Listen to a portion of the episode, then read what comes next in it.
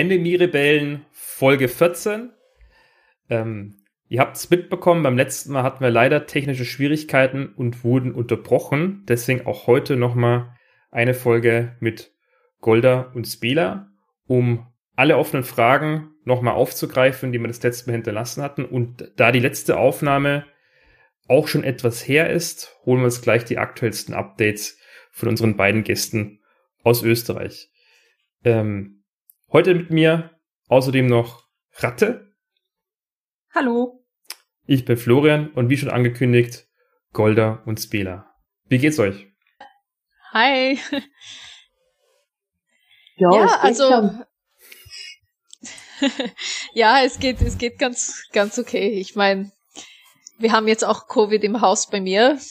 Mein, oh mein oh kleiner no. Sohn, ja, leider hat es in der Schule als Mitbringsel mitgebracht nach Hause. Aber wir haben es geschafft irgendwie. Jetzt ist es schon fast vorbei. Also seit zwei Wochen war das, war positiv. Aber im Endeffekt, jetzt sind wir so weit, dass niemand sich hoffentlich angesteckt hat. Also wir waren ziemlich vorsichtig und man kann sehen, dass die Maßnahmen, die wir auch in unserem Brief zum Beispiel empfehlen, das kann man auch zu Hause durchführen, wenn zum Beispiel jemand krank ist und die wirken.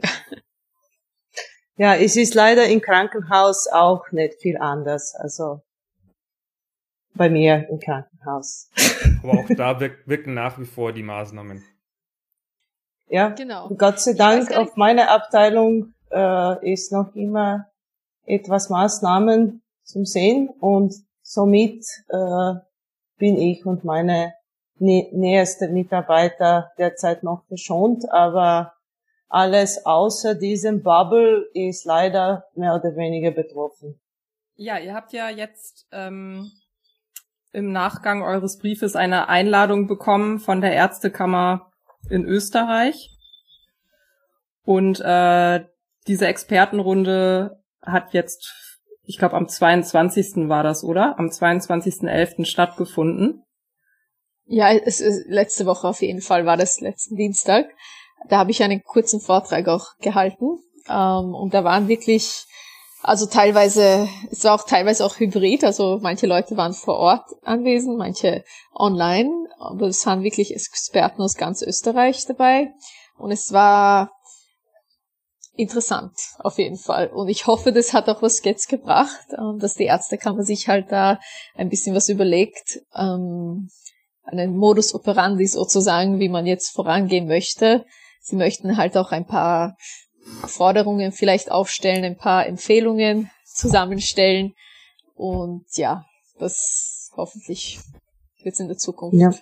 Für mich war eine, eine sehr große Freude, diese, in diese äh, Expertenrunde teilzunehmen. Ich war digital dabei und äh, die ganzen äh, Anwesenden, also in Präsenz anwesenden äh, Teilnehmer haben Masken getragen, richtige Masken, richtig getragen, äh, mit ein paar vielleicht ja schon äh, äh, Wasserbreaks äh, beim Fenster und so, so weiter, aber äh, im Prinzip sehr schön zu sehen, was passiert, wenn man Leute, die sich auskennen, äh, zusammentreffen und dann sieht man ein bisschen anderes Verhalten wie im klinischen Alltag oder anderen Alltag diese Zeiten. Genau. Trotzdem, genau, trotzdem eine erfreuliche Nachricht zu andere Bilder von Long-Covid-Konferenzen oder anderen Konferenzen zum Thema sieht man ja trotzdem oft, dass die ganzen Teilnehmer dann keine Masken tragen und zu, zu mhm. Hunderten in diesem Konferenzsaal sitzen.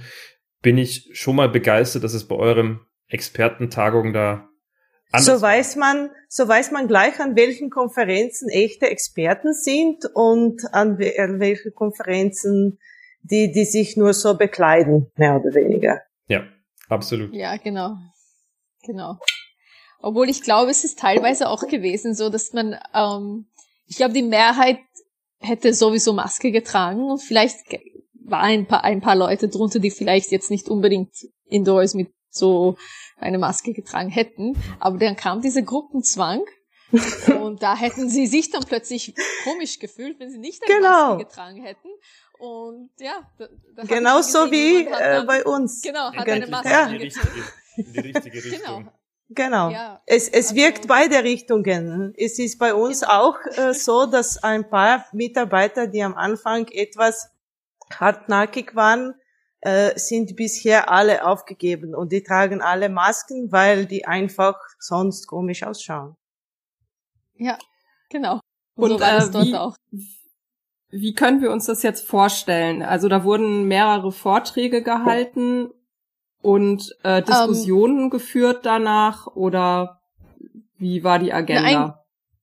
Also eigentlich habe nur ich sozusagen einen Vortrag gehalten, wo einfach ein bisschen eine Zusammenfassung von den Themen, die auch in dem Brief waren und einfach um die Langzeitfolgen über Covid und über die verschiedenen Maßnahmen und auch, dass man halt bessere Diagnostik und Therapie braucht für ähm, diese postviralen chronischen Infektionen, die dann folgen. Ja, also das kann ein MECFS sein oder, oder halt ähnliche ähm, Erkrankungen und ähm, wie man sie halt diagnostiziert. Und da fehlt halt sehr viel Know-how in der Medical Community im Endeffekt und da braucht man halt Fortbildungen dafür. Und das war halt auch ein großes Thema.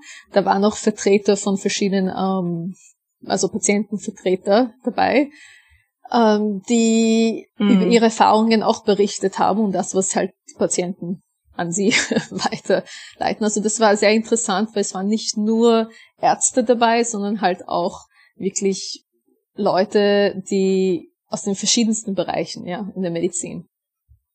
Und auch ja. Patientenanwälte waren mhm. dabei. Eine Patientin-Anwältin hat sogar jetzt einen ähm, Kommentar, also einen, einen Artikel sozusagen in den Standard in der Zeitung geschrieben. Mhm. Das ja, kann man auch vielleicht verlinken oder so, ja. Mhm. Das ist ein bisschen auch eine Zusammen.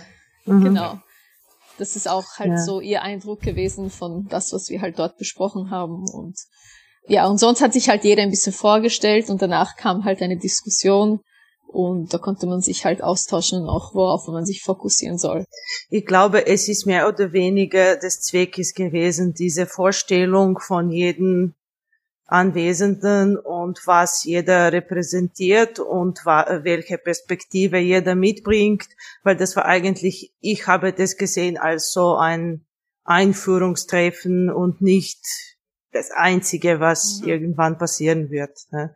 Es gibt so viel zu besprechen, das kann man nicht in einem genau. Treffen. Genau.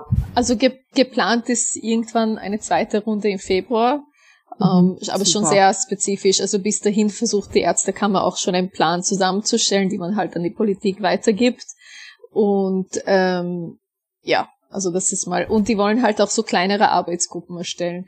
Was wirklich zustande kommt, werden wir sehen, aber das ist zumindest jetzt mal in die richtige Richtung, sage ich mal. Ja, das, das wäre gerade die Frage auch von mir gewesen. Das heißt, es gibt jetzt Arbeitsgruppen zu spezifischen Schwerpunkten, wo Themen erarbeitet werden, die an die Politik gehen, oder wo wirklich auch schon Sachen in die Umsetzung gebracht werden. Ja, also ich glaube, die Umsetzung wird leider noch Zeit brauchen aber zumindest ist dieses Awareness da und dass es auch ein bisschen mehr ernst genommen wird. Und es ist wichtig, dass sich Experten zu dem Thema auch laut werden, ja, weil leider gibt es halt so viele andere Leute, die ihre Meinungen auch öffentlich kundtun und einfach die Bevölkerung komplett verwirren. In Wahrheit ist es nicht fair, wenn man die allgemeine Bevölkerung nicht mit Fakten präsentiert. Und das, das sollte halt jeder Experte jetzt mal mit einer laute Stimme tun. Ja, absolut.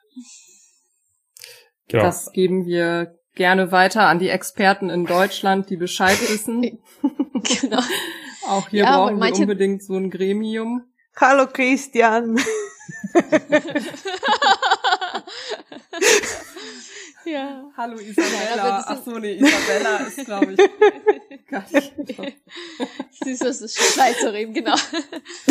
Na, aber es ist, es ist halt so, glaube ich, dass manche Experten äußern sich zu gewissen Themen und sie möchten halt nicht über ihre Thema hinausgehen. Also wenn es ein Immunologe ist, der äußert sich halt nur zur Immunologie und möchte nicht weiter raus. Wenn es ein Virologe ist, der möchte sich zur Virologie äußern und nicht über die Langzeitfolgen von ja. dem Virus, ja. Und, und da beginnt das Problem irgendwie sich zu entwickeln, weil ein, als Wissenschaftler kann man muss ja nicht Details dann über die Langzeitfolgen jetzt.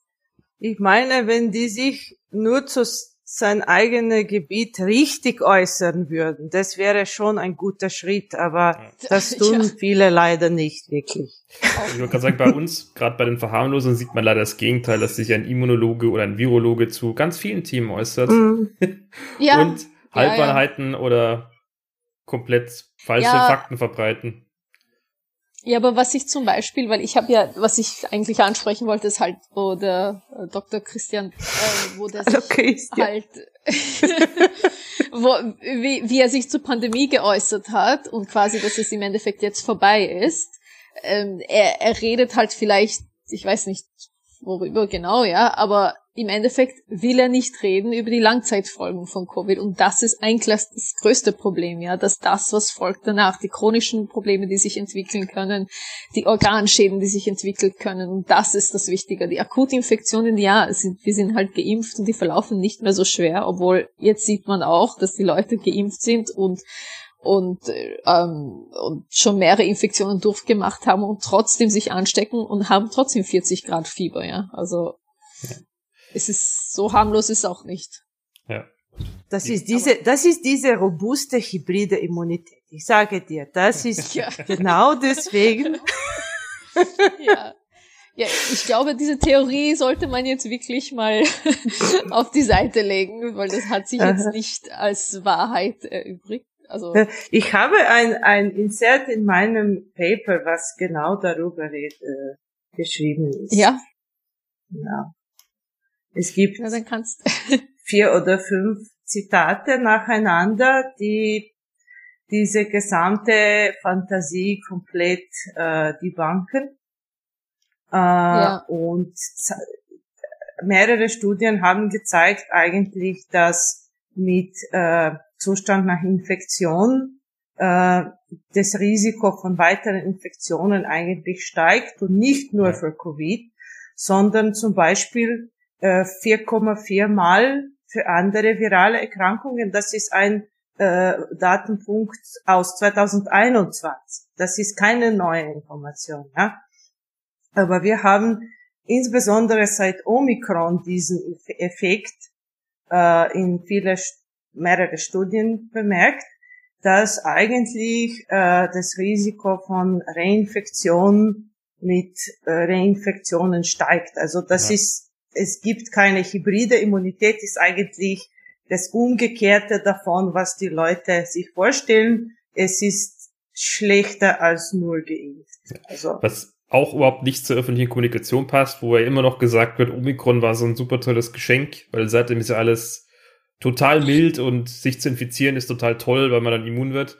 Äh, ist leider immer noch die öffentliche Meinung zumindest. Man sieht es. Das habe, das habe ich von einer von meinen Vorgesetzten diese Woche gehört, ja. dass das wurscht ist, Corona zu kriegen, das ist statt von Impfen. Ja.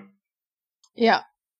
Ich, ich habe das jetzt auch schon öfters gehört, ja, weil Omikron so mild ist und es ist jetzt eigentlich wurscht, aber es hat nichts mit Omikron und mild zu tun, sondern dadurch, ja. dass wir halt eine gewisse Immunität schon haben und deswegen wirkt es milder, aber es Wir hören das von Oberärzte. Ja. Und diese wie du auch schon gesagt hast, Gold, man, man sieht es jetzt auch im, im Bekanntenkreis bei den ganzen Einschlägen, es, es trifft die Leute auch wieder härter. Also sie liegen ja. weitaus stärker flach als noch bei ihren vorherigen Infektionen. Meistens sind ja. leider schon bei der x-ten Runde. Und jetzt ja. ist, ist jeder so begeistert von diese äh, variantenspezifische Sachen. Die Leute fragen mich immer wieder, kann ich schauen, welche Variante ich habe oder gibt es neue Symptome bei dieser neuen Variante oder was verursacht die neue Variante? Und äh, die werden immer wieder auf diese variantenspezifische Geschichten gehen, obwohl es ganz klar ist, dass das, was jetzt diese schwerere Verlaufe und so weiter verursacht, ist einfach das, dass die Leute schon fünfte, sechste, siebte Mal infiziert sind, beschädigte Immunsysteme haben, beschädigte Gefäße haben und so weiter. Und natürlich wird irgendwann jeder ordentlich krank. Ja. ja?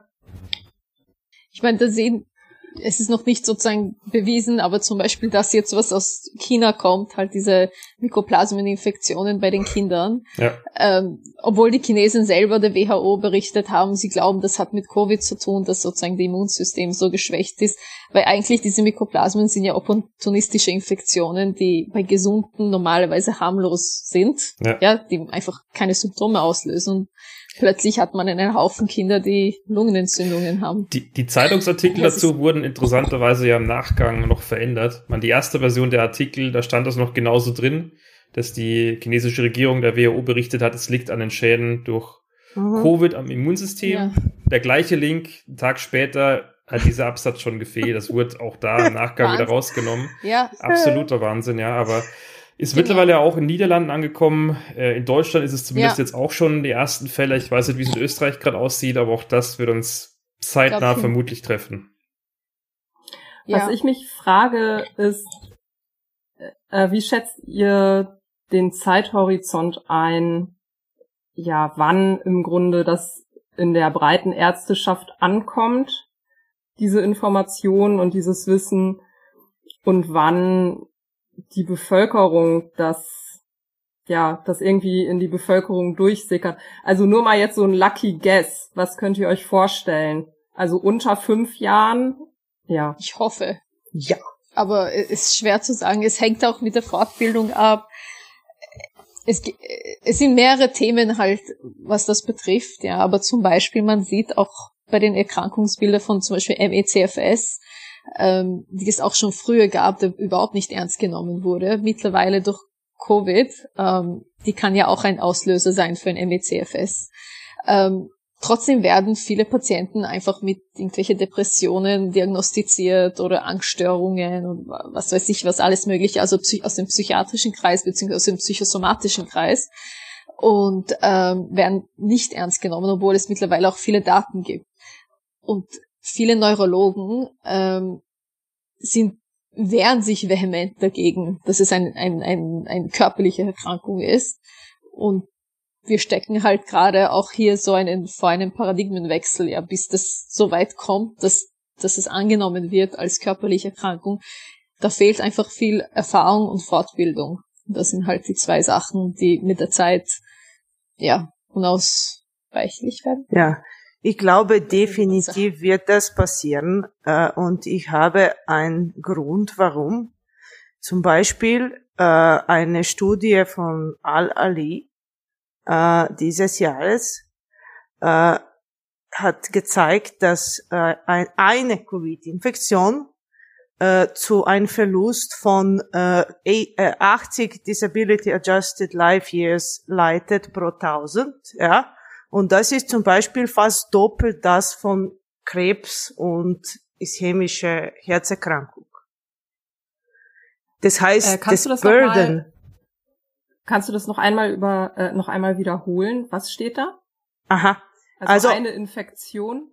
eine Infektion führt zu äh, Verlust von äh, 80 DALIs, das ist Disability Adjusted Life Year, ja, pro Mhm. 1000 Leute. Und Krebs zum Beispiel hat ah, fün- 50. Also Wow, okay. Das heißt, das für, heißt, für den alle Krebs, alle Typ von Krebs. Mhm. Ja? Und, äh, und das, das heißt, das Burden ist einfach so hoch, dass das unmöglich ist, dass fünf Jahre passieren und das nicht solche Auswirkungen hat, dass wir Ja. einfach, ja, es, es muss, äh, es muss anerkannt sein, weil es Ja. ist so viel äh, Burden auf unsere Gesundheit. Für den. Laien nochmal zusammengefasst, diese Disability Adjusted Years, es sind ja quasi die fehlenden Jahre, die eine Person gesund ohne Einschränkungen verbringen kann. Genau, das ist genau das, Ja. was die sind. Ja. Das heißt 80 pro 1000 Menschen, ja. Ja. Und das, das ist nach einer Infektion. Wir wissen aber, Wow, dass okay, jede ja. zusätzliche Infektion dann noch weitere Gesundheitsfolgen hinterlässt. Ja. Und das wird nur, also diese, es wird im Vergleich zu alle anderen Erkrankungen einfach so viel schlimmer sein, dass Ja. es einfach nicht abzudecken wird. Das ist, ja. das, das kann, können wir aus wissenschaftlichen Fakten ableiten. Ja. Das ist ja. einfach so. Auch da ja. werden wir natürlich dann noch den Zeitpunkt erreichen müssen, wo die Leute dann irgendwie den Connect-Domain kriegen.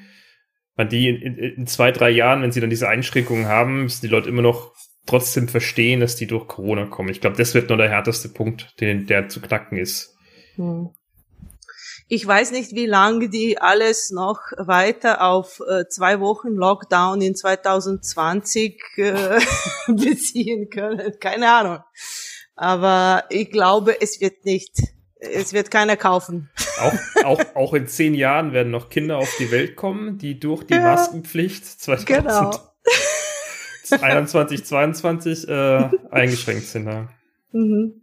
Ja, da, da müssten einfach die Astronauten, die irgendwie den, auf den International Space Station ein Jahr verbracht haben, ich weiß nicht, schon längst alle möglichen opportunistischen Infektionen durchgemacht haben, wenn das stimmen ja. würde. Weil da haben sie überhaupt, da sind sie überhaupt in einem keimfreien Raum, de facto. Ich musste nach vier Jahren Die, Masken tragen schon so krank sein. Ja, also das, die Theorie wird nicht lange mehr halten, glaube ich. Aber man versucht's noch immer. Ja, also. und das ist ein Effekt, den wir, den wir hier sehen. Ich meine, es sind immer noch sehr viele verharmlosenden Zeitungsartikel draußen. Es werden aber mehr, die gar nicht mehr so falsch geschrieben sind, muss man sagen. Es werden mehr und mehr Artikel, die jetzt wirklich nochmal auf die großen Wellen hinweisen, die hinweisen, Masken tragen wäre doch ganz angebracht, die darauf hinweisen, dass es eben keine Immunschuld gibt, sondern alle höchstens eine Art Nachholeffekt. Ähm, und wie gesagt, die Artikel werden wieder mehr. Ich hoffe, sie werden auch gelesen. Viele dann leider trotzdem hinter Paywall. Das finde ich immer ein bisschen schwierig, weil die, die, die Headline ja dann trotzdem meist irgendwie etwas daneben ist und nur wenn man den Artikel liest, kriegt man die eigentlichen Fakten, aber auch da wird es hoffentlich jetzt mehr und mehr, dass es auch wieder in der, in der breiteren Bevölkerung landet und ankommt. Dass die neue Welle da ist, glaube ich, sieht jeder. Da kann jetzt keiner mehr die Augen verschränken. Jeder kennt wen, der es gerade hat. Ganze Abteilungen fallen aus wegen Erkältung. Ähm, aber auch ganze das Schulen. Muss, ganze Schulen, ja, sind geschlossen. Ähm, es muss jetzt wieder ankommen. Und die Weihnachtsferien kommen erst noch, wenn die ganzen Leute aufeinander hocken. Ich glaube, zwei Themen sind besonders wichtig, halt eben Schulen und das Gesundheitswesen, ja. Ähm, da muss Prävention einfach wirklich stattfinden, weil das sind halt Sachen, wo man sich nicht aussuchen kann, ob man da hingehen möchte oder nicht. Das ist Schulpflicht hat man, man muss in die Schule gehen und wenn man krank ist, sollte man eigentlich zum Arzt gehen. Und eigentlich viele Risikopatienten haben zurzeit auch Angst, in den Spitälern zu gehen, überlegen halt jetzt zwei, drei Wochen zu warten oder vielleicht zwei, drei Monate zu warten, bis diese Welle absinkt. Und das sind einfach wirklich wichtige Behandlungen und, und auch diagnostische Maßnahmen, die fehlen, bei denen, ja, also das all along ist es, das wird nicht gehen und deswegen musste man sich auf diese zwei Sachen fokussieren, Schulen und ja, Spitäler, Kliniken, ja. und spätestens, spätestens bei mehrtägigen Aufenthalt oder eben bei, bei Narkose hat man einfach keine Chance mehr, sich selber zu schützen. Ja, da ist man einfach voll drauf angewiesen, ja. dass der Schutz im Krankenhaus oder im Spital geboten wird. Ja, ja, ich meine, da gibt's, da kann man noch so viel machen und vor allem in so einer Welle, wo man merkt plötzlich, okay, jetzt wird nicht getestet, aber zumindest in der Abwasserdaten, wenn man merkt, okay, da beginnt sich jetzt irgendwas anzubrausen, kann man gleich mal mit Maskenpflichten im Spital beginnen. Okay, ich verstehe Krankenschwester vielleicht oder Ärzte, die nicht, vier, also 24 Stunden, aber halt nicht einen ganzen Dienst sozusagen ihre Masken tragen möchten. Dann kann man halt sagen, okay, es gibt halt einen Aufenthaltsraum, fürs Personal, dort kann man halt die Maske ausziehen. Aber wenn man mit Patienten Kontakt hat, da muss man Masken. Und egal wo Patienten sich auffinden, da muss man halt immer eine Maske tragen. Weil wir können ja nicht dafür verantwortlich sein, dass irgendjemand eine Infektion sich im Spital holt. Das sind ja viele kranke Menschen in einem Spital. Gesund geht man meistens nicht hin, ja. Und da brauchen sie nicht noch eine ja, Corona-Infektion drauf. Ja, ich habe mich äh, aufgrund eines äh, vorerkrankten Angehörigen hier mal mit den Regelungen in der naheliegenden ähm, Uniklinik auseinandergesetzt. Und da ist es so, dass zum Beispiel das Servicepersonal, was durch die Zimmer geht, keine Masken trägt. Also das heißt, das Servicepersonal mhm. entscheidet selber, hat es Symptome oder nicht. Und ähm, ja, wenn es sich dann denkt, ach, ich habe ja heute nur einen kleinen Schnupfen, ich glaube, ich lasse die Maske mal weg, dann ist das okay so. Ähm, nicht beachtet werden halt, wird halt die Inkubationszeit von drei bis fünf Tagen. Das ist scheinbar überall komplett egal und wird unter den Tisch fallen gelassen. Also man kann auch ohne Symptome schon über Aerosole ansteckend sein. Und ähm, ja, empfohlen werden im Grunde auch nur ähm, OP-Masken und chirurgische Masken. Also das heißt, äh, es ist gar nicht die Rede von FFP2 oder FFP3-Masken. Und ähm, ja, ich frage mich halt einfach, die Qualität des Klinikums leidet doch darunter eigentlich. Also die Behandlungsqualität, ähm, überhaupt das Personal da ist oder nicht da ist. Also die, die äh, Kinderintensivmediziner zum Beispiel, die warnen ja jetzt schon, dass schwerkranke Kinder wahrscheinlich bald nicht mehr adäquat behandelt werden können. Und das Ganze, das ist ja wie Domino, das zieht sich ja halt jetzt einfach nur weiter zu den Todkranken, die dann irgendwie hinten runterfallen.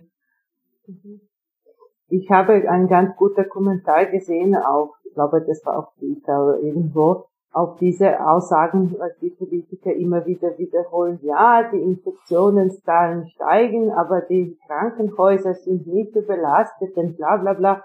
Und dann hat jemand gesagt, ja, natürlich sind die Krankenhäuser nicht überlastet. Wenn jeder Patient, der reinkommt, statt von operiert sein oder behandelt sein, einfach, einfach angesteckt wird und heimgeschickt wird. So kann man Krankenhäuser entlasten, ja, dass wir die Leute, die reinkommen, statt von behandeln oder operieren, einfach anstecken und heimschicken, dass die das Virus dann weiter übertragen in seine, in eure Familie oder äh, Arbeitsplatz oder egal wo. Ja, also ich habe selber eine interessante Erfahrung gemacht vor zwei Wochen, also eigentlich vor einer Woche, mit meinem Sohn. Ähm, ich habe ihn ja getestet und er war Covid-positiv. Ich glaube, er hat sich noch ein Magen-Darm-Virus noch dazu auch geholt, weil er hat die ganze Zeit sich, also er hat öfters erbrochen, für Tage lang, aber so stark, dass er wirklich schon stark dehydriert war. Und ich mit, bin mit ihm halt irgendwann wo er einfach nicht mehr, wo er nicht mehr okay war, bin ich halt mit ihm ins Kinderspital gefahren hier in, in Wien. Und sage denen wahrscheinlich braucht er eine Infusion oder so. Ähm, aber okay, ich habe es jetzt gelernt, bei Kindern macht man keine Infusionen, außer man sieht sie stationär auf, also ambulant geht es nicht. Und dann waren wir, okay, das wollen wir halt nicht machen. Dann sind wir doch am Ende nach Hause gegangen. Aber auf jeden Fall habe ich ähm, denen halt gesagt, er ist, oh, by the way, er ist auch Covid-positiv, ja. Und dann plötzlich kam dieses, das hätten sie sofort am Anfang sagen müssen. Ich war so, wieso? Genau, also ich habe mich dann so auf, äh, blöd gestellt, so auf, wieso muss man das doch nicht mehr meldepflichtig und, und ja, wieso mhm. interessiert es sie so sehr? Im Endeffekt, er hat jetzt nicht die Covid-Symptome, ja. Und ja, aber das, das muss man sagen, da hat sie dann eine Maske angezogen. Und ich sage, ja, aber alle Kinder, die hier im Warteraum sind, die wirklich krank sind, die Eltern haben sie nicht getestet, sie haben sie nicht getestet, die Hälfte von denen hat Covid. Ich meine, ist das ein Scherz, ja. Auf Gott, jeden Fall, so was mich irrational. Dann, ja, ich es, kann nicht wirklich, aber, aber es wird noch ärger, ja. Also ich und nach dein Sohn nachdem hat ich mit der Maske Ärztin, drauf gehabt, hast du gesagt. Ne? Mein Sohn hat eine Maske angehabt, ja. Also wir haben beide, wir waren die einzigen mit einer Maske im ganzen Spital, ja. Also eine richtige 3M FFP2 Maske. Okay.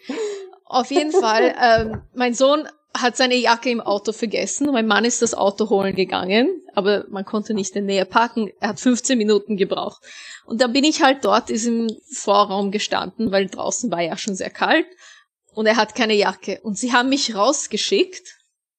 Sie haben mich weggeschickt, ich soll weggehen, weil mein Kind Covid-positiv ist und er darf hier nicht stehen.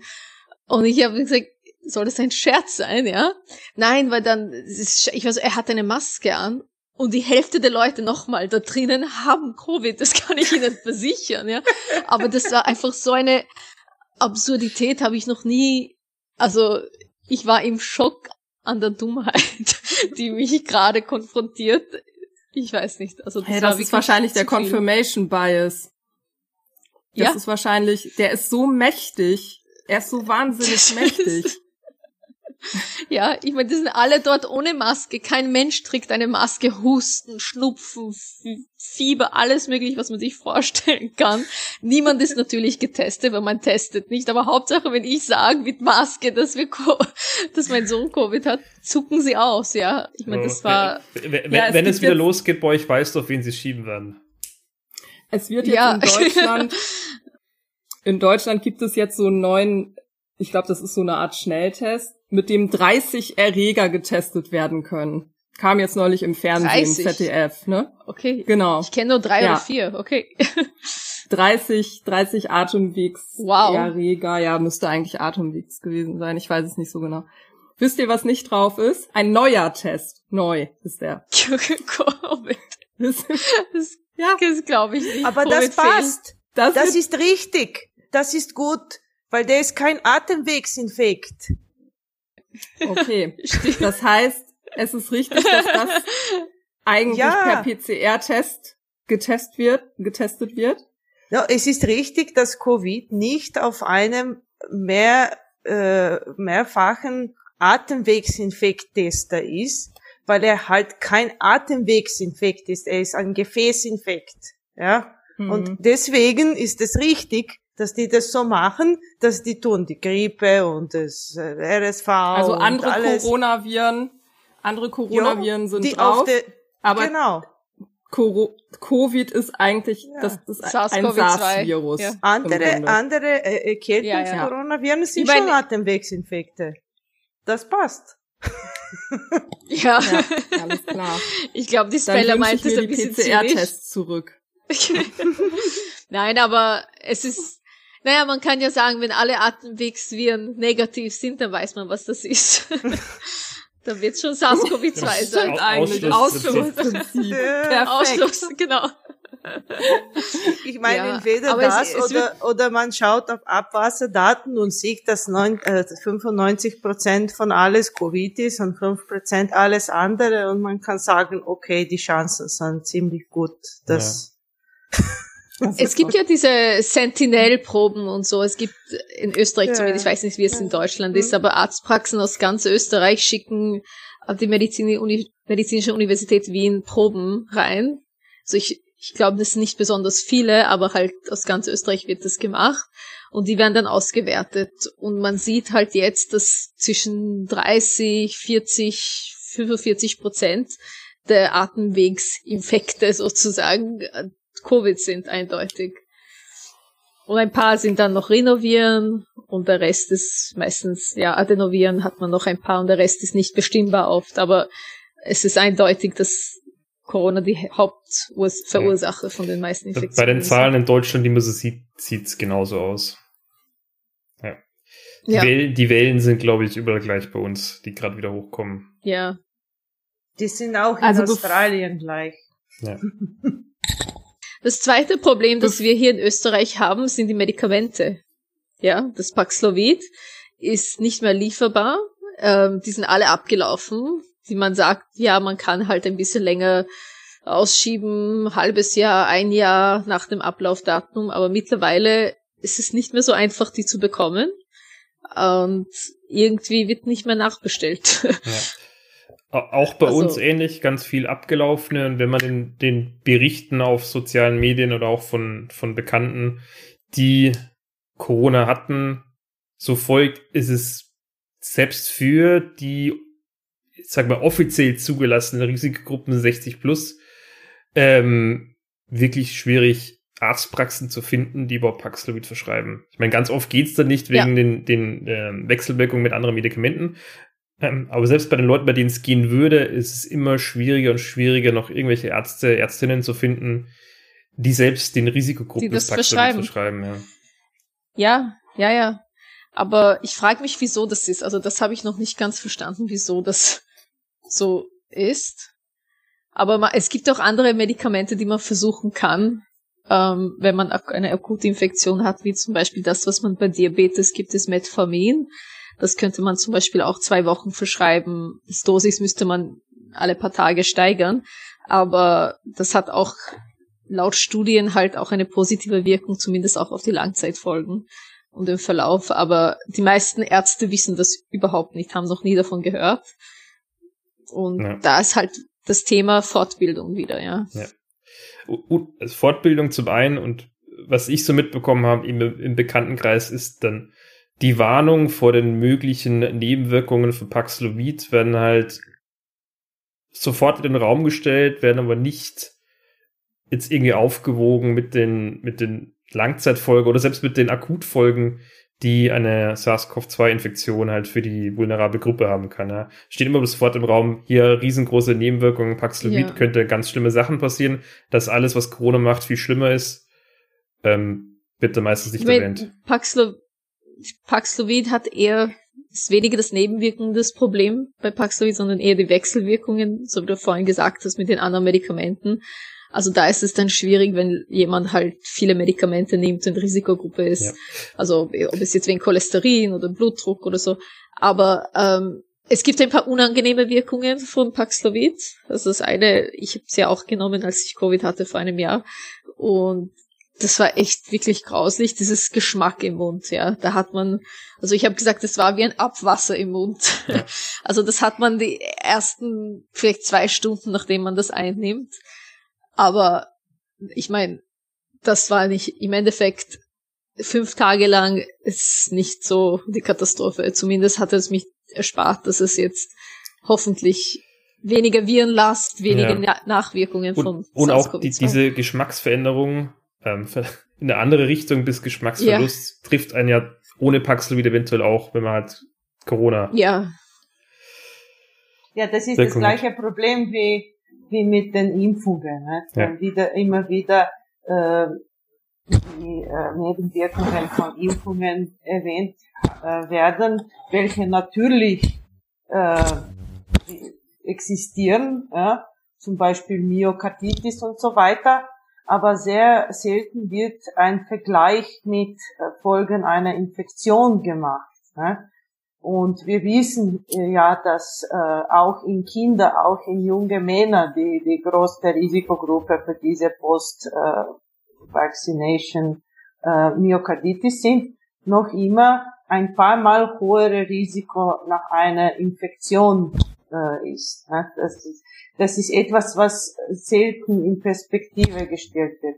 Äh, sonst gibt es ein sehr guter Paper von Dr. Topol, der ist bekannte Experte, äh, Long Covid Major Findings, Mechanisms and Recommendations. Ja, der war in Nature Reviews Microbiology publiziert 2023 und das ist ein Paper, was eigentlich alle Ärzte, die sich mit Behandlung von Long Covid beschäftigen, äh, kennen sollen äh, oder ja, ich meine heutzutage jeder Hausarzt, weil in praktische Bedingungen äh, beschäftigt sich jeder Hausarzt mit Long Covid, wenn, wenn er weiß oder nicht weiß. Äh, und das ist eine, eine sehr gute, jetzt schon äh, relativ äh, nicht mehr up to date, ja, früh in 2023 rausgekommen. Zum Beispiel Recommendation for Metformin gibt's in diesem Artikel noch nicht. Ja?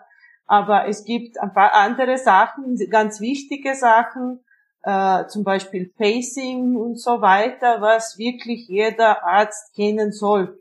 Und ja. es ist ganz ein einfacher Paper, also in eine einfache Sprache geschrieben. Äh, und das ist etwas, was durchaus auch Laien lesen können und verstehen. Ja. Also das ist wirklich etwas, was jeder lesen kann. Ist der frei verfügbar? Weil dann würden wir den auch ja, verlinken. Dann wäre das mhm. auch eine super Idee für Leute, die gerade deswegen zum Arzt gehen, ausdrucken, mitnehmen. Mhm. Hinlegen, ich glaube schon. Info. Es gibt noch ein paar andere Studien, vielleicht, die interessant sind, dass man verlinken könnte. Und ähm, ich habe ein paar Reviews auch letztens gelesen, ähm, die jetzt rausgekommen sind, eigentlich im November. Und zwei Themen, dass wirklich viele Ärzte sich ähm, anlernen müssten, wo aber Patienten sich vielleicht auch wiederfinden können, ist halt autonome Dysfunktionen. Das ist halt, ähm, das ist gar nicht so selten nach einer Covid-Infektion. Mhm. Und das erkennen viele Ärzte nicht. Ja, das wird oft mit einer Panikstörung oder mit einer Angststörung irgendwie diagnostiziert. Ähm, ja, aber allein ein Shellong-Test, ja, also diese mhm. 10 Minuten Stand-Test, wo man stehen muss und Blutdruck misst und Herzfrequenz, mhm. einfach aus, das würde schon helfen, zum Beispiel in dieser Richt in der Diagnose zu stellen. Aber auch verschiedene, also so zum Beispiel auch Leute, die Nervenschmerzen haben, das ist auch eine autonome Dysfunktion, die ja. sein kann, ähm, wo die kleine Hautnerven betroffen sind, aber oder eine Hautbiopsie helfen. Aber auf jeden Fall habe ich mal ein, zwei Studien, die könnte man dann auch am Ende verlinken.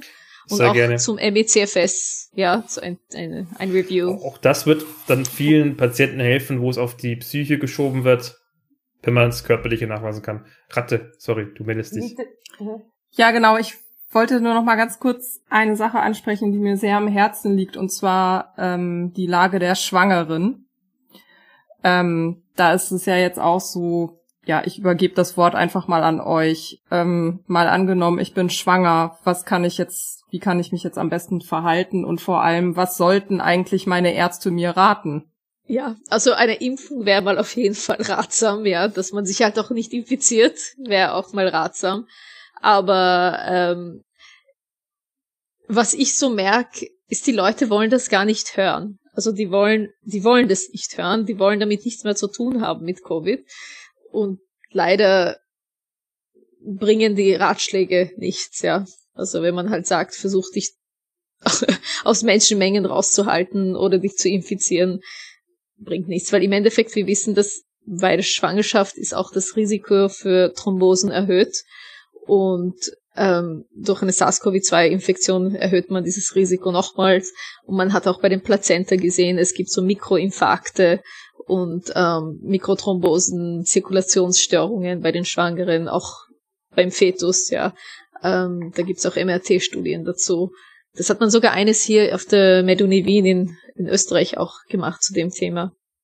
Ist eigentlich, ja, da ist auch zum Beispiel hat Schwangere äh, und so hat man das es gesehen, dass bei der bei den Plazenta Outcomes, äh, leider sehr viele Auswirkungen, äh, Frühgeborene, Gewicht und so weiter. Es ist sie, wirklich nicht gut, sich in der Schwangerschaft zu infizieren, insbesondere natürlich in der Frühschwangerschaft. Und das ist äh, das gleiche wie zum Beispiel bei radioaktiver Strahlung. Ja, da habt ihr auch letztes Mal erwähnt, dass ähm, im ersten Trimester infizierte Schwangere dann im, im Stuhl der, der Babys ja, nach der das, Geburt das dann. Das kann ich auch ja. verlinken, habe ja. ich gleich da. Das ja. war für mich ein sehr erschreckendes Thema beim letzten Mal, was mir immer noch nachgeht. Genau. Ja, naja, das hat man gesehen bei den Babys eben, wo die Mütter mindestens zehn Wochen auch davor Covid hatten und dann sind die Kinder auf die Welt gekommen. Alles wirkte ja normal. hat man auch einen Rachentest gemacht, also Abstrich gemacht. Die war negativ und dann hat man die Stuhlproben. Da hat man die Viren gefunden. Also SARS-CoV-2-Viren. Wir haben auch bei Lungen das ist beachtlich. Probleme und alles Mögliche. Also, also ich denke, wenn jetzt das, ja. das, wenn jetzt das Gesundheitsministerium mal darüber informieren würde, also ich denke schon, da würde sich was ändern. Ich denke ja, schon, da würden viele gerade gerade Schwangere, die die jetzt irgendwie auch ähm, um jeden Preis sowas wie hier dieses diesen Toxo Toxoplasmose oder sowas zum Beispiel auch meiden genau. wollen. Ich, ich glaube, das wird einfach meiden wollen. Ja, aber das wird erst kommen, ja. Das, das, was du uns gefragt hast, es wird sicher fünf Jahre oder mehr dauern, bis die Leute das wirklich auch mal irgendwie checken, vor allem in der Medical Community, ja. Die, jetzt wird's komplett verharmlost, bis sie das halt, bis es wirklich durchdringt und die, die, diese Connections verstanden werden, ja, zwischen Covid und die Nachwirkungen, weil oft, sogar bei den Ärzten, ja, checken das oft nicht, wenn Leute eine SARS-CoV-2-Infektion hatten und drei Wochen später oder drei Monate später einen ähm, Herzinfarkt oder einen äh, Schlaganfall haben oder eine Pulmonalembolie haben, dass es irgendwie einen Zusammenhang gibt zu der Infektion. Ich meine, natürlich ist nicht immer der Fall, ja. Aber man sieht das gehäuft einfach, dass nach einer Infektion können halt so thromboembolische Erkrankungen, das Risiko dafür steigt halt wesentlich an. Aber viele wollen das einfach nicht wahrhaben, weil die haben selber schon zwei, drei Infektionen durchgemacht und wenn man das wahrhaben würde, dann, dann würde man halt eine Maske tragen. Aber das machen sie halt. Ich weiß nicht, ob wir das das letzte Mal schon hatten, ähm, aber welche Werte kann man wann wenn man eine Infektion hatte, eine Corona-Infektion am besten mal abchecken lassen. Habt ihr das so parat? Naja, ist, äh, die Werte werden meistens normal sein. Ja, die meisten Werte sind, äh, was wir regelmäßig schauen, sind meistens entweder normal oder nur diskret verändert. Was wir äh, oft sehen zum Beispiel ist äh, knappe Lymphopenie, also Lymphozytopenie, das heißt äh, etwas erniedrigte Lymphozyten und auf einmal äh, etwas äh, erhöhte, äh, zum Beispiel äh, Neutrophilen, also Blut, weißes Blutbild wird etwas verändert, das sieht man. Sehr oft sieht man auch Dedimer, das ist ein äh, Indikator von Gerinnung, also von, von Thrombose. Äh, wir sehen Ferritin ziemlich oft. Ja. Äh, wir sehen auch äh, Cholesterin öfters erhöht, ja, Speichereisen, äh, Cholesterin, also LDL, äh, HDL, die sind äh, oft auslenkt. Äh, es gibt natürlich auch gehäuft äh, erhöhte Glucose. Ähm, es ist eine Konstellation von diese Werte manchmal, was zum Beispiel, wenn ich schaue, ich, ich zum Beispiel, ich schaue, äh, ich mache Schilddrüsenkontrollen. Ne? Und die Leute bringen oft Laborwerte mit und die bringen auch andere Werte, nicht nur Schilddrüsenwerte. Und ja. manchmal haben Leute plötzlich Beschwerden mit der Schilddrüse, so Autoimmunentzündung am häufigsten, was die früher nicht gehabt haben oder weniger gehabt haben. Und es gibt mittlerweile auch schon Studien, die nachweisen, dass das auch gehäuft vorkommt beim Zustand nach Covid-Infektionen. Und ich, äh, ich frage, haben Sie Covid gehabt? Und die meisten sagen natürlich, boah, keine Ahnung. Ne? Und dann schaue ich auf diese Werte einmal. Ne? Und ich kann mir oft vorstellen, welche Leute davon eigentlich wahrscheinlich schon oder wahrscheinlich nicht. Es ist aber nichts Spezifisches. Es gibt zum Beispiel diese äh, zirkulierende Spike. Das konnte man äh, testen. Aber das macht man leider nur in Forschung. Ähm, ja, es gibt genau. auch ein paar andere Biomarker aus den Studien, was man halt äh, kontrollieren könnte. Aber leider ist das im klinischen Alltag nichts, was wir äh, sehen, dass das gecheckt wird. Also der Verlauf von meisten Patienten ist so, sie haben halt irgendwelche Beschwerden, dann gehen sie zum Hausarzt, der macht einen Bluttest und sagt, na passt, das ist alles in Ordnung, das ist alles, sie sind gesund, ja. Genau. Und dann gehen die Patienten mit ihren Beschwerden und sagen, ja, na meine, alle meine Blute waren in Ordnung. Und dann kommt die Frage, naja, was wurde abgenommen? Naja, ich weiß nicht, das hat der Arzt abgenommen. Da schaut man halt diese Basics an und die sind more or less meistens okay, ja, also, äh, also aber wenn man halt was Spezifisches. Äh, äh, normalerweise können, schaut man nur Leukozyten, nicht Lymphozyten ja. separat mit Neutrophilen zum Beispiel. Nicht? Und dann sieht man nicht diese ja. Veränderungen ja, ich meine, je nachdem, wenn man ein großes Blutbild manchmal macht, aber im Endeffekt, ähm, es gibt halt, je nach Beschwerdenbild, muss man halt hier dann auch anfangen, ähm, ja, je nachdem, was man halt hat. Ja, aber manche haben dann plötzlich Herzrasen oder Schwindelanfälle, andere haben ähm, eben diese Nervenschmerzen und viele entwickeln auch Autoimmunstörungen nach einer Covid-Infektion, neu entstehende Autoimmunstörungen und ähm, da muss man dann auch sehr spezifisch nach Autoimmun-Antikörper schauen. Also, also Autoimmun, ja, Antikörper schauen, aber es ist je nachdem, wo die Beschwerden halt herkommen. Also es gibt natürlich viel, was man machen kann, aber das, was wir eh vorhin gesprochen haben, so ein Shellong-Test, ein Kipptischtest, einen Schweißtest, dann gibt es ähm, ja Hautbiopsien, also verschiedene Sachen, die man halt machen könnte, um gewisse Krankheitsbilder auszuschließen. Aber ja. das heißt, musste ich quasi für Corona so diese Art Standardtests endlich mal etabliert haben genau. im medizinischen Bereich, damit man auch alle mehr oder weniger die gleiche Aussage treffen kann oder eben nicht treffen kann. Ähm, ja. Was dann auch wieder natürlich ein Ziel eurer, eurer Expertentagung, denke ich, ist da in verschiedenen Gruppen sowas zu erarbeiten und dann eben auch vorzuschlagen, würde ich schätzen. Genau, also zum Beispiel auch ein, wie man vorangeht bei gewissen Beschwerde, Beschwerden und Krankheitsbilder. Ich meine, natürlich, wenn jemand eine Myokarditis bekommt nach einer SARS-CoV-2-Infektion, gibt es ja halt andere Sachen, worauf man schaut. Ähm, auf Herzenzyme zum Beispiel. Aber was man halt auch immer wieder sieht, ist, dass das CRP leicht erhöht ist. Das ist so ein Entzündungswert, die auch nach einer Covid-Infektion erhöht sein kann, ja. Also das High Sensitive CRP kann auch erhöht sein. Aber das macht man meistens nicht automatisch, ja. Aber das ist sehr unspezifisch. Das ist jede Entzündung. Zum genau, Beispiel, es ist man ja kann einen Zahn haben, ja, ja. ein bisschen oder. Genau. Es ist alles möglich. Ja. ja. Aha, Aber ich, ich deswegen sind die Blutwerte eher schwer.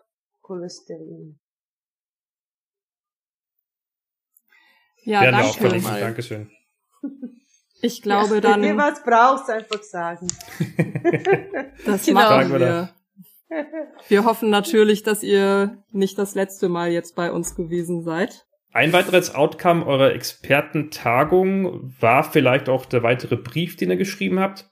Ähm, waren es schon Leute beteiligt aus dieser Expertenrunde? War das nur unter euch? Und um was genau ging es denn in dem, in dem neuen Brief, über den wir also den Brief, den wir jetzt, es ursprünglich, der ursprüngliche Brief wurde ja an die Wiener Ärztekammer geschickt.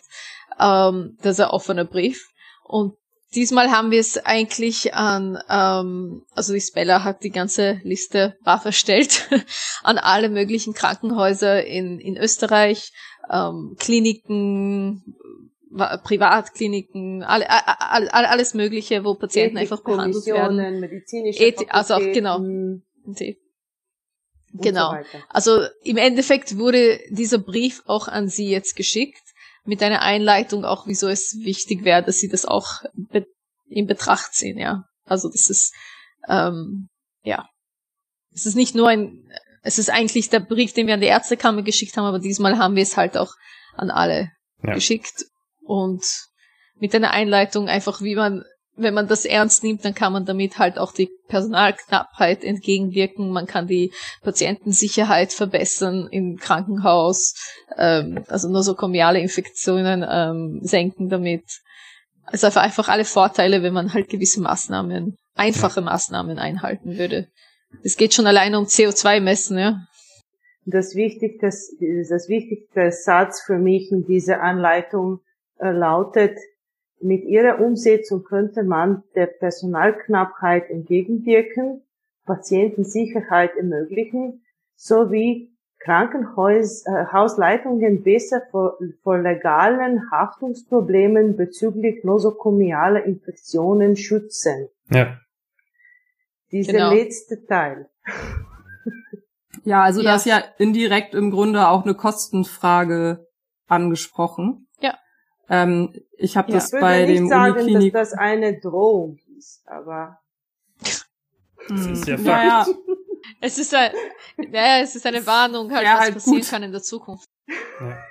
Wenn man da mal drüber aufklärt, dass die Patienten auch Rechte haben und die Angehörigen der Patienten, und das sehr wohl äh, legal äh, halt, wie nennt man Wir das, also rechtlich Ausland verfolgen schon, können. Zum Beispiel mit dieser äh, UK, also äh, Vereinigte Königreich äh, ja. Covid Inquiry sehen wir schon, dass teilweise äh, Gruppenanzeigen, Gruppenklagen passieren äh, gegen verlässliche Gefährderung und so weiter. Und das ist etwas, mhm. was wir durchaus brauchen. Ja. Ja solche, solche Verfahren dann noch viel mehr verstörende Details zutage liefern, was da alles passiert ist. Gab es schon Reaktionen auf den Brief? Gar nichts. Gar nichts keine, bisher. keine einzige Antwort. Das war in, äh, am Sonntagabend geschrieben, also fast eine, fast eine Woche, vor ja. fast eine Woche, vor sechs Tage, genau. Äh, man, ja. man erwartet nicht, dass, dass Krankenhausleitungen ganz prompt irgendwas antworten, aber vielleicht wäre schon Zeit.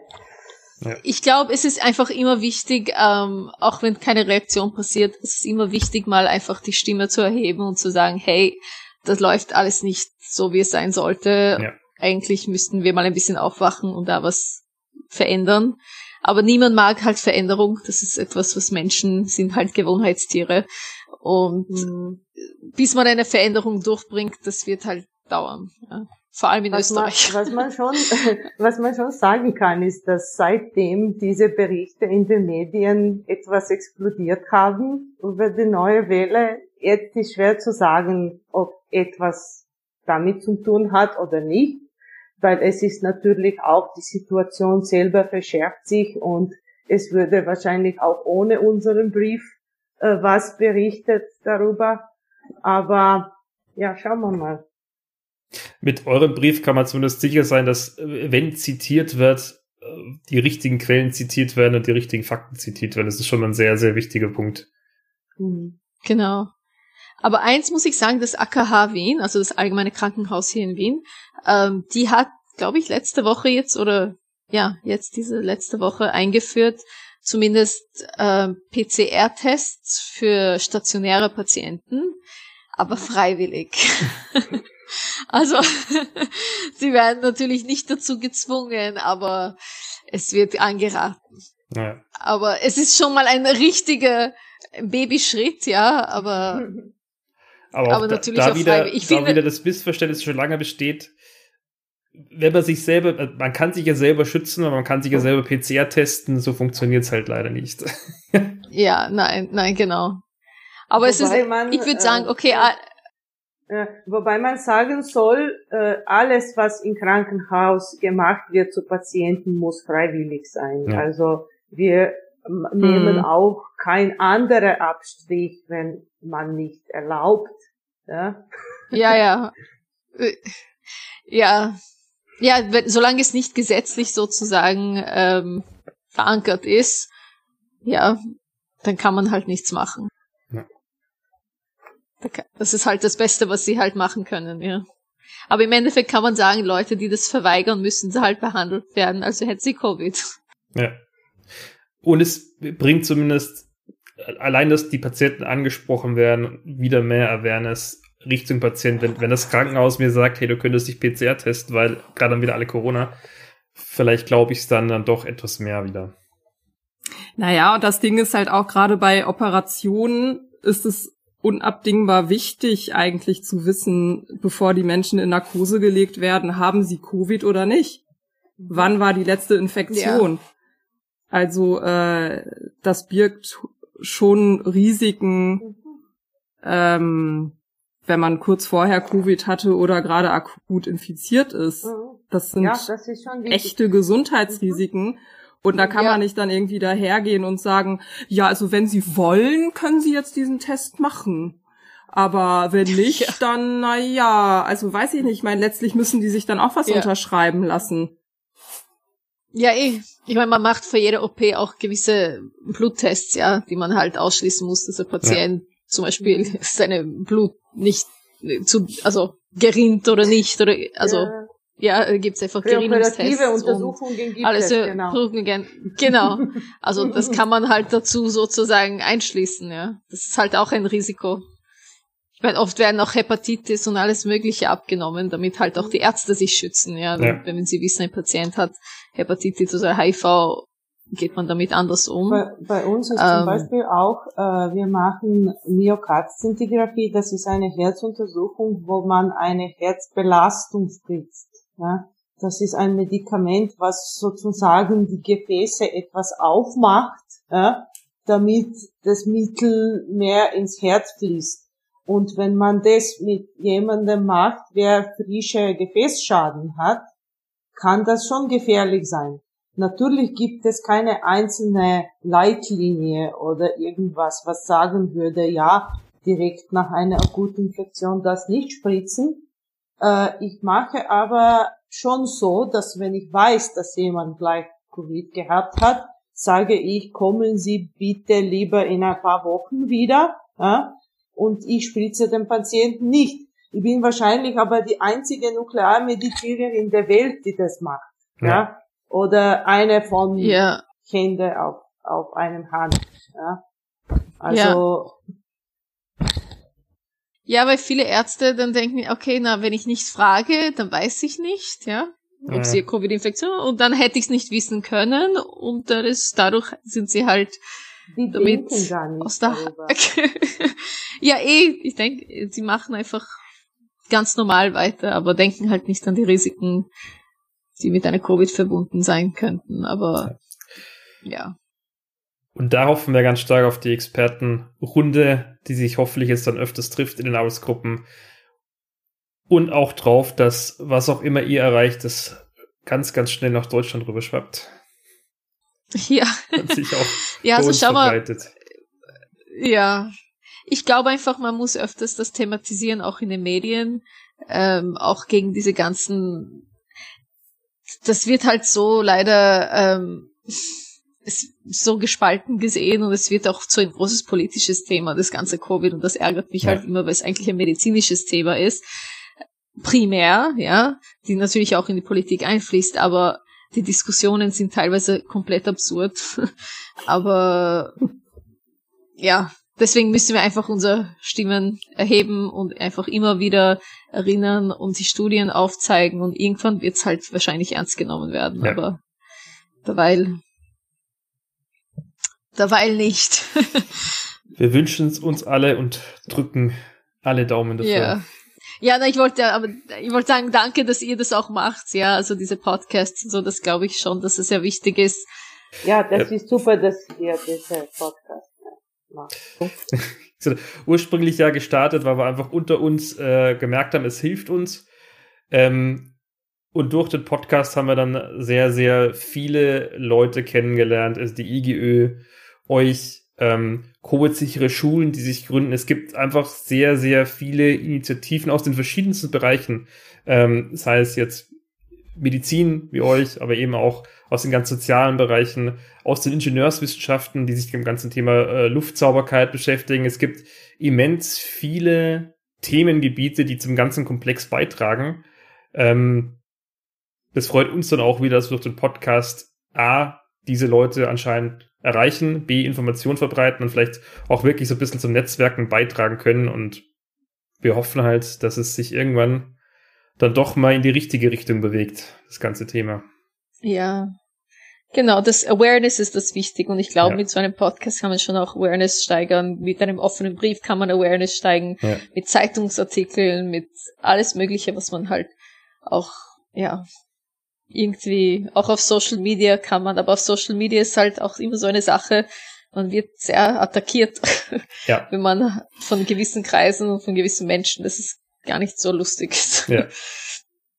Manchmal macht es auch einfach nur Sinn, bestimmte Schlüsselpersonen zu bequatschen. Persönlich. Am Telefon. Ja. Wenn ihr Lust habt zu telefonieren, das richtet sich jetzt an unsere Zuhörer und Zuhörerinnen greift einfach mal zum Telefon und ruft zum Beispiel im Qualitätsmanagement der Klinik eurer Wahl an ja. und führt einfach mal ein Gespräch. Ja, nein, das ist eine gute Idee. Weil man immer ja, wieder. Die Amerikaner also machen das viel. Die haben diese Phone Banks, ja. gell? Das ist ganz eine gute Idee. Ah ja? Mhm. Ja, dass man halt irgendwie anruft. Aber ich meine, ich mache das öfters im Sommer, ähm, wo wir nach Italien gefahren sind, dem Auto auf einen Urlaub, habe ich halt einen Hotel gesucht, das primär Outdoors ist alles, wo man halt nicht wirklich durchs Hotel gehen kann, dass man halt einen Garten hat, wo man rein und raus gehen kann. Auf jeden Fall, ähm, also im Winter würde ich es natürlich nicht machen, aber im Sommer haben wir gesagt, okay, let's try it. Und da natürlich habe ich das Hotel irgendwelche fünfmal angerufen davor, um alles zu besprechen, wie man, ob man reinkommen kann und die, also von draußen und Schlüssel und, die, und alle möglichen und wegen Covid und was für Maßnahmen in der Küche, wo kann man sitzen und draußen im Restaurant oder gibt es eine Terrasse? Also ähm, ich glaube, wenn Leute auch merken, dass das verlangt wird, ja, in gewiss, also sie waren super, muss ich sagen, im Hotel sehr accommodating und ähm, haben volles Verständnis gezeigt und es ist auch kein niemand ins Zimmer reingekommen zu putzen. Ich habe einfach den Müllbeutel immer rausgestellt und das war's. Also die haben mir Müllbeutel gegeben und eigentlich war's das. Es war eigentlich mehr wie eine kleine Wohnung, das wir hatten. Wir hatten auch eine kleine Küche und so, aber aber man muss halt, ähm, wenn man Covid-safe leben möchte und trotzdem nicht einfach ganz abgeschottet sein möchte, muss man halt manchmal ein bisschen kreativ sein sich Sachen halt davor überlegen. Man kann leider nicht mehr so spontan sein, ja. aber ein bisschen planen und dann geht's, glaube ich, ganz gut. Und, und wie du sagst, es immer an allen Ecken anbringen, wenn nötig, damit auch wirklich bei den, bei den Betreibern die Awareness da ist, sei es jetzt in Hotels, Restaurants, genau. Supermarkt, genau. was auch immer, dass es viele Leute gibt, die Wert drauf legen. Genau. Genau. Und dann, wenn sie es irgendwann, also ich glaube, es gibt immer wieder solche Leute, die halt dann anrufen und halt ausfragen und ja. wenn, je mehr das sind, umso wird man sich mehr anpassen. Ich finde diese Plakette von der, von der IGÖ ganz super, nicht? Wenn ja. die, die haben diese ganzen Maßnahmen als separate Knöpfe, die kann man sammeln. Ja. Und das ist super, weil die Leute sammeln immer gern Sachen, ne? Und da, dann kannst du schauen, ob jemand äh, vier Knöpfe hat oder fünf Knöpfe oder zwei oder drei. Ja. Und das können die Leute dann vergleichen. Und ich glaube, wir werden langsam in eine Periode kommen, wo immer mehr Leute solche Sachen ernst nehmen und Wert drauf legen. Und dann zum Beispiel, wenn Privatkliniken oder Friseure oder egal wer zum Beispiel jetzt vor kurzem hat eine Zahnärztin gegeben, ich glaube, weiß ich nicht, in Kanada oder wo, und die hat ein Zeitfenster gemacht für quasi immunokompromittierte Leute, wo Maßnahmen genommen werden, also mhm. Masken, HEPA-Filter, CO2-Messungen und so weiter. Und die hat in einem Tag 60 neue Patienten bekommen. Ja. Und wenn die, wenn die halt sehen, dass das gut fürs Business ist, dann wird es sich ausbreiten. Ja? Genau. Die Nachfrage ist eh da, glaube ich, weil es sind, wie gesagt, viele Risikopatienten, die sich schützen möchten, möchten sich nicht unbedingt infizieren. Und äh, ja, und wenn, wenn, wenn man diese, also bei wie vielen Zahlenärzten ich schon angerufen habe, zu fragen wegen den Maßnahmen, es waren ja. sicher 20 oder 30 Zahnärzte, ja, über das letzten eineinhalb Jahre es ist fast unmöglich, jemanden zu finden. Jetzt habe ich die erste Zahnärztin vor zwei Monaten gefunden in Wien, die irgendwelche Maßnahmen hat, ja.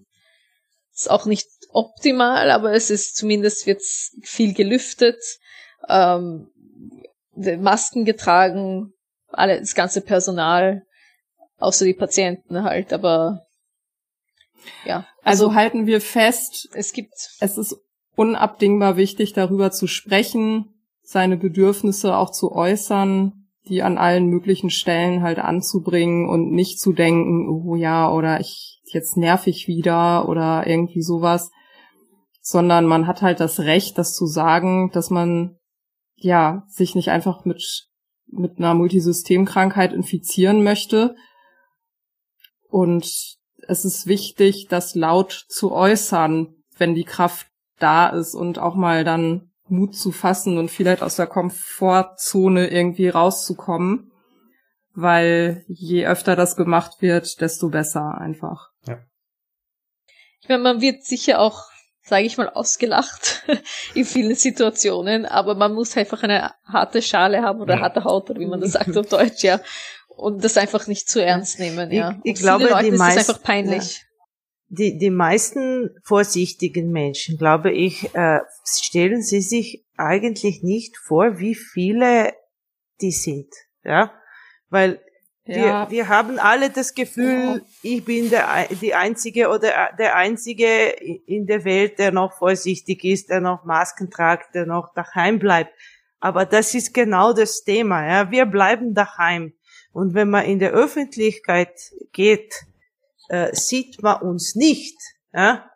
Also zum Beispiel, ich kann für mich selber sagen, ich gehe nirgends, also ich, ich tu nicht einkaufen, ich, ich bin, also ich bestelle alles, ich gehe nicht äh, draußen essen und so weiter, ich fahre nicht mit Öffis und wir, also die Leute, die sich schützen, wir sehen einander nicht, weil wir bleiben einfach geschützt daheim meistens, ja, und das verursacht so ein Gefühl, wenn die Leute rausgehen, die haben das Gefühl, die seien die einzigen, die, die das ja. ernst nehmen. Aber eigentlich, wenn man die Polls schaut, zum Beispiel aus auch andere Länder, Amerika und so weiter, circa eine Hälfte von der Bevölkerung nimmt noch irgendwelche äh, Maßnahmen und circa 10 Prozent bis 20 Prozent sind eigentlich nach diese Polls, die, die schützen sich, ja.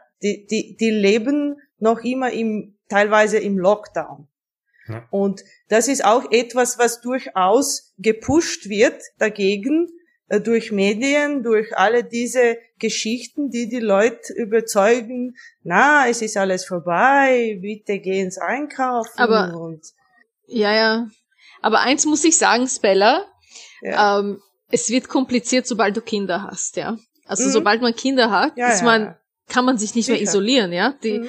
die Schulen, da ist einfach in der Schule von meinem Sohn ist, hat die Lehrerin ja, Covid und unterrichtet mit Covid, weil ja. es kein Gesetz ist dagegen. Das ist klar. Ich glaube, egal, die Mehrheit, ja. die Mehrheit von diese isolierte Menschen sind wahrscheinlich ältere Menschen mit Erkrankungen. Die sind genau. zum Beispiel so wie meine Patienten. Ich treffe diese Leute, weil ich arbeite mit schwerkranken genau. Menschen. Ja. ja, ja. aber es ist auch aber ein ganz, auch die, ganz, die, ganz großes Pro Problem wirklich das mit den Medien. Ich habe jetzt vor zwei Tagen auf Bayern 2 da wurde ein Interview geführt mit dem Virologen Spinner, das ist so ein HIV-Experte. Äh, und da sagt die Moderatorin sowas, ja, wir haben ja gelernt, vor Covid können wir uns nicht schützen. Wie ist es denn bei AIDS? Ja, und das wird dann einfach so nonchalant im Nebensatz einfach mal so fallen gelassen. Und es ist eine, es ist ja, wahrscheinlich hat sie es nicht absichtlich gemacht. Es ist eine ganz klare Lüge, man kann sich vor Covid-Infektionen schützen. Es ist nicht das so, dass man Tag. sich nicht schützen kann. Das höre ich also, jeden einzelnen Tag, diese Argumentation. Ja. Leider. Und dann sagt man mir auch, ja, aber siehst du, du hast ja auch schon Covid gehabt, obwohl du so vorsichtig bist. Ja, ich habe zwei Kinder, ja. Also du kannst. Ja, so und du hast es dann auch nur einmal gehabt ja? und nicht ja, fünfmal. Ja, ja, eh. Fünf. Das macht ja einen ja, Unterschied. Und jetzt hast du zwei ja, kranke natürlich. Kinder daheim gehabt und so, so weit als du weißt, hast du nichts bekommen, weil die Maßnahmen wirken. Ja, ne? Gott sei Dank, genau. Also ich so hoffe, das bleibt so jetzt, weil, aber auch. zumindest von der Anfangsphase nichts abbekommen. Jetzt hoffe ich, dass es noch so bleibt, aber mhm. im Endeffekt, ähm, man kann sich schützen, ja man muss sich auch nicht ganz, also ich bin nicht ganz isoliert, ich treffe auch Leute, aber halt ich versuche alles draußen zu machen. Im Sommer, wo ich merke, zum Beispiel, wo die Abwasserdaten ähm, viel niedriger sind, da bin ich ein bisschen legerer, wie zum Beispiel in so einem Hotel, wo ich nur von draußen ins Zimmer gehen kann und wo die Kinder draußen im Pool spielen können und so, wo nicht viele Leute sind. Also man muss halt ein bisschen, ähm, ja, kreativ sein, ja, weil im Endeffekt ja, man, es wird schwierig, aber ja.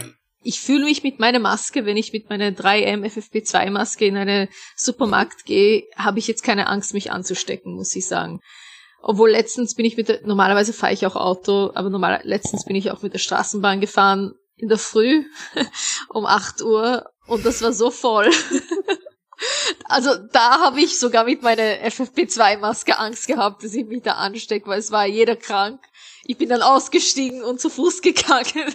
Einfach weil das war mir dann auch zu viel. Ja. ja. aber im Endeffekt, ähm, ja, ich musste auch nicht weit gehen, aber es war halt Schutzbrille halt musst du dann. in solche Situationen. Genau, genau. Also das, es, es, da, das war halt die Sorge eher, dass man sich durch die Augen vielleicht was holen könnte, theoretisch, ja.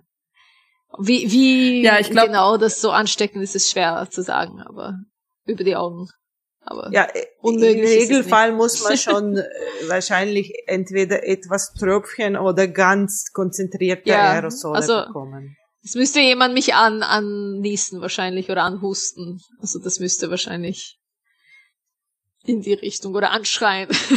Vielleicht ja, mit Maske werde ja, ich angeschrien. Ja, ja. Das passiert leider hier auch. Also da habe ich jetzt auch gehört von jemanden ähm, bei diesem Expertenrunde, hat man erzählt, eine Dame, ähm, ein, auch eine Expertin, die mit dem öffentlichen Verkehrsmittel gefahren ist und hat dann natürlich ihre FFP2-Maske angehabt. Und äh, der, ähm, sagt man Schaffner oder so, der die Straßenbahn ja. fährt, ja, der Straßenbahnfahrer.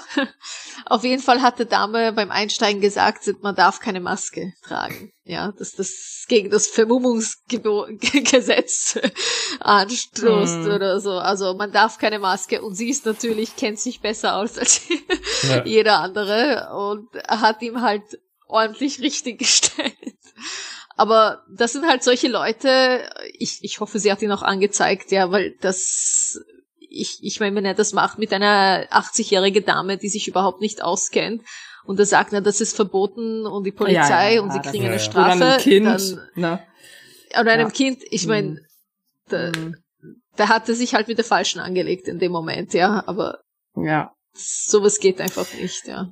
Ja gut, dann glaube ich, können wir noch mal ganz kurz spoilern, dass unsere nächste Folge ähm, sich mit, äh, also da werden Leute höchstwahrscheinlich da sein, die sich mit möglichst effizienten Testmöglichkeiten, äh, Entschuldigung, Wortwiederholung, auseinandersetzen. Also wie können wir uns als Otto Normalverbraucher zu Hause möglichst effizient testen? Da freuen wir uns auch schon sehr drauf ja. und ähm, Ach, super. Ja, dann nochmal vielen, vielen Dank, dass ihr uns teilhaben lasst an eurer Expertise. Ähm, hat uns wieder gefreut, dass ihr hier wart. Dass ihr da wart. Und ja. danke, danke für die Einladung auf jeden Fall.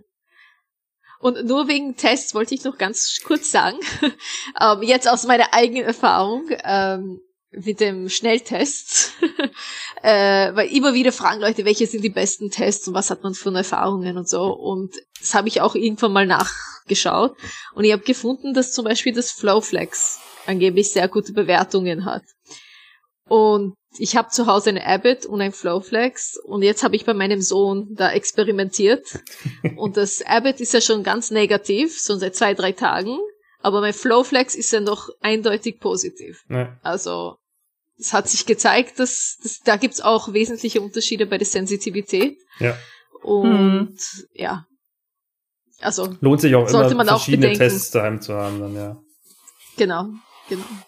Aber ich wollte nur mal sagen, es ist nicht alle Tests sind gleich und ja. ähm, die Qualität ist bei sehr, es gibt wahnsinnig Unterschiede, ja. Also ja.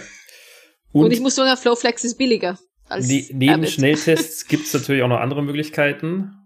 Wem die interessieren, ja. der sollte sich die nächste Folge anhören. Ja, das werden wir uns auch anhören jetzt. Golda kennt sich aus, sie hat auch sowas daheim. Das erste Mal, ja. dass, wir, dass wir mit einem Cliffhanger enden. Ja.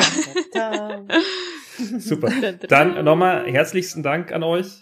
Ähm, ja. Für diese Folge. Äh, die Zuhörer werden es gemerkt haben, heute ohne Florian. Der wird beim nächsten Mal auch wieder dabei sein. Ähm, vielen Dank, Spiller. Vielen Dank, Golda. Vielen Dank, Ratte. Und vielen Dank fürs vielen Zuhören. Dank, Flo. Wir hören uns. Bis dann. Danke euch. Gesund bleiben. Tschüss. Ciao. Tschüss. Bye. Ciao.